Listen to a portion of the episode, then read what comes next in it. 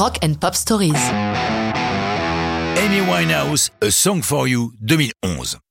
Quelle incroyable chanson De par sa qualité émotionnelle, elle a eu droit à une pléiade d'interprètes d'exception, entre autres Donny Hathaway ou Ray Charles. Alors pourquoi avoir choisi les versions d'Amy Winehouse?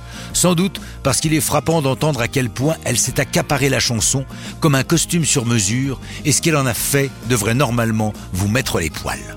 C'est Leon Russell qui écrit cette déclaration d'amour alors qu'il est follement amoureux de la chanteuse Rita Coolidge.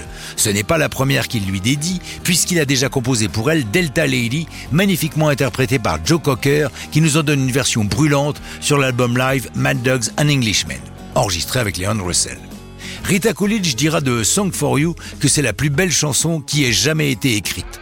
Dans le texte, Russell évoque la profonde connexion qui existe entre eux lorsqu'ils se retrouvent enfin seuls, et ne craint pas de dévoiler le fond de son cœur dans la dernière phrase de la chanson I love you in a place where there is no space or time. Au départ, Leon, qui a œuvré avec Clapton, période de l'année Bonnie, ou avec les Stones, destine Song for You à Sinatra.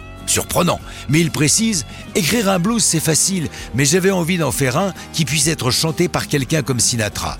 Ce ne sera pas le cas c'est Leon Russell lui-même qui l'enregistre sur son premier album solo en 70, d'une voix déchirante à mi-chemin entre Springsteen et Tom Waits. Deux versions en décennie, nous arrivons au 21e siècle et à Amy Winehouse. Pour la diva britannique, Donny Hathaway a toujours été un modèle. D'ailleurs, elle l'avait déjà mentionné dans son hit Rehab avec ses vers There's nothing you can teach me that I can learn from Mr. Hathaway.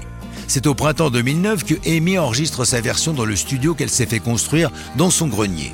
La séance ne va pas durer longtemps, sa voix est réalisée en une seule prise. À noter qu'à la fin, on l'entend discuter avec son producteur, Salaham Remy, vantant son admiration pour Donny Hathaway. Elle écoute la prise avec Rémi, à qui elle dit On va y aller, on va le faire ce nouvel album. Puis raconte Rémi, elle s'est allongée sur le canapé du studio et à la moitié de la chanson, elle pleurait à chaudes larmes, son maquillage coulant sur ses joues. Entre ses problèmes de drogue et d'alcool, elle n'aura pas le temps d'inclure Song for You sur un album de son vivant.